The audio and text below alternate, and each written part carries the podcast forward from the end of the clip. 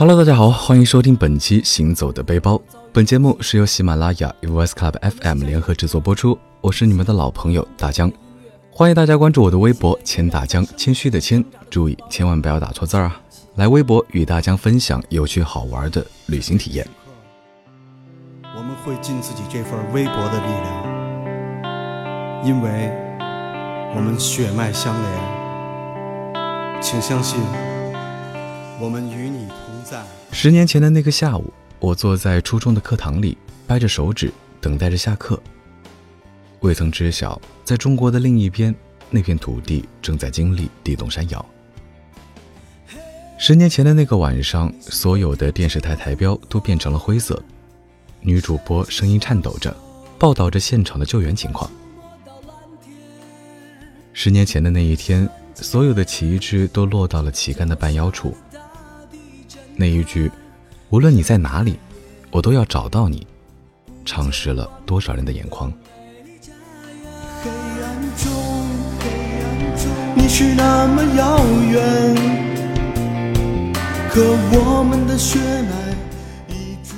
穿过时间的河流，我已经从一个初中生长成了一个壮实的青年，而那片土地也如凤凰般浴火重生。你还记得他吗？汶川。绽放笑脸，让我牵着你一起面对着艰难。手牵手，永远不会分开。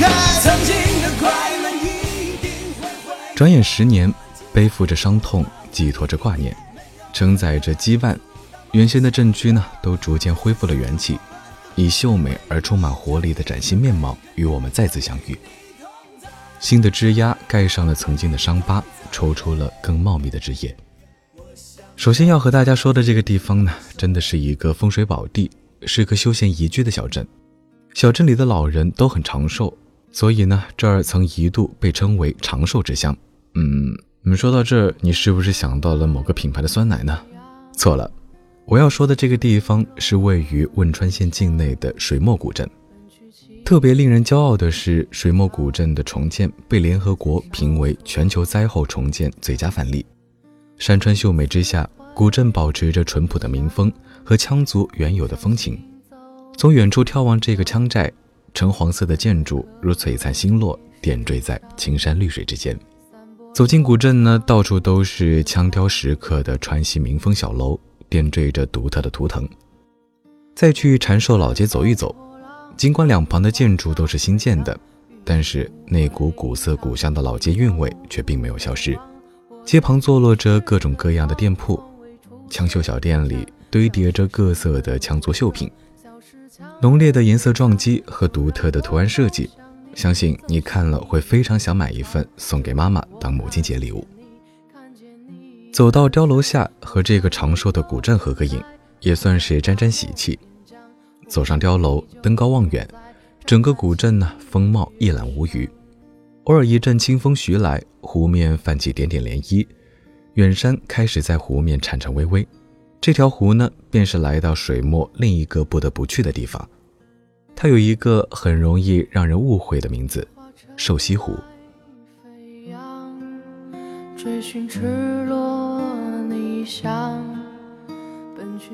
听大家说完呢，你是不是想到扬州了呢？这条瘦西湖可和扬州的瘦西湖一点关系都没有。而是水墨独有的五条清澈的山泉水溪汇流到一起，成了这个小湖。这些山泉溪水冰冰凉、清澈见底，据说有延年益寿的功效，所以才叫瘦西湖。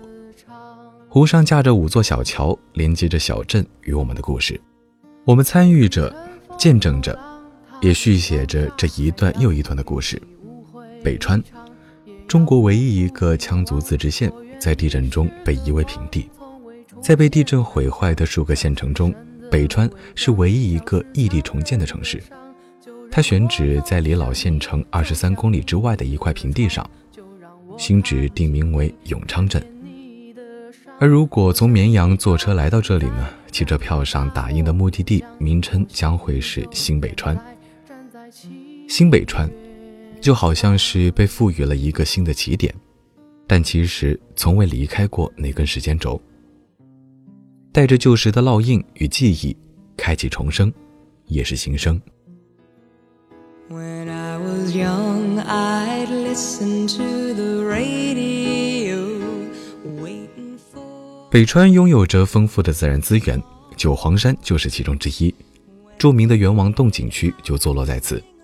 元王洞中有数百个格调不同的神奇景观，甚至会让人分不清究竟是在现实还是在梦中。当你去到那儿呢，也不禁会让你感受到大自然的鬼斧神工。而且，这里的树木茂盛，生长着许多珍稀物种，很多珍稀动物生活在此。如果运气好的话呢，还能够和小动物们来一场亲密的偶遇。除此之外，还有为情侣们撒狗粮专设的情人桥，以及追求刺激的小伙伴们准备的绝壁栈道。来到这里，可要抓紧时间多深呼吸几下。如果你不幸感冒鼻塞呢，那可就亏大了。九黄山的负氧离子浓度特别大，算得上是天然的大氧吧。新鲜而洁净的空气，赶走身心的疲倦。再回到城区呢，重建后的北川就好像是一颗明珠，一切焕然一新，以至于我们几乎发现不了过去的痕迹。但是文化的印记却不会被这样轻易的斩断，古羌文化依旧在这里得到了最珍贵的保留和传承。那么，羌族民俗博物馆就是最好的体现了。原有的文物地震后仅抢回了一百三十多件。其余的几百件展品都是向民众征集而来，才有了这座博物馆的基本馆藏。博物馆位于北川羌城旅游区内，旅游区内最繁华的商业街叫北川巴拿恰。巴拿恰是什么意思呢？在羌语里，巴拿恰是表示做买卖的地方。这里有一座北川巴拿恰牌坊，牌坊下挂着一个羊头，羌族崇拜羊。羊头是羌族人的图腾，是羌族人氏族的标志和符号。牌坊两侧各修有一座景观羌族碉楼，在巴拿恰大约有七座碉楼，羌雕随处可见。运气好的话呢，还能在街上碰上羌族歌舞表演。羌族部落的民俗生活在歌舞中被活灵活现地还原出来。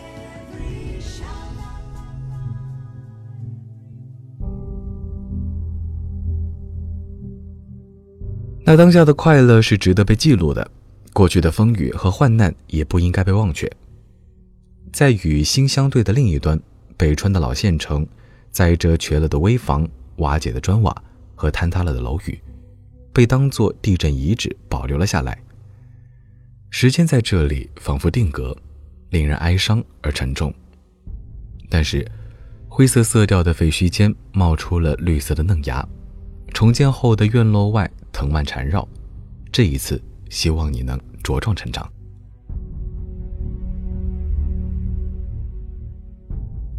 最后呢，让我们再回到镇中地汶川映秀镇。重建后的小镇变得平静而安详，只有偶尔前去地震遗址的探访者，才会让尘封的过往露出伤疤。好在这片破碎的土地上，尽管残垣断壁还在，冰冷的废墟依旧，但是。阳光温暖，云霞烂漫，岷江两岸楼房整整齐齐地排列着。地震纪念馆的山坡对面开满了杜鹃花。羌族把杜鹃花称为羊角花，那是他们的守护之花。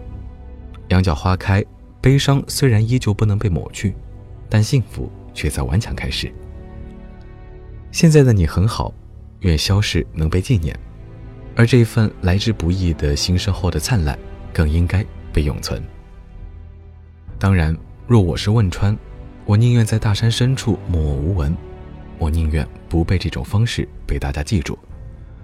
今天的节目听上去虽然会有一点点的悲伤，但是这也是大江，包括行走的背包所有的小伙伴们对零八年汶川地震想做的一点事情。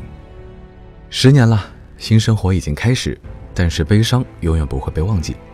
希望听节目的你更加珍惜现在的生活，当然还要借节目祝天下所有的母亲母亲节快乐。我是大江，我们下期节目再见。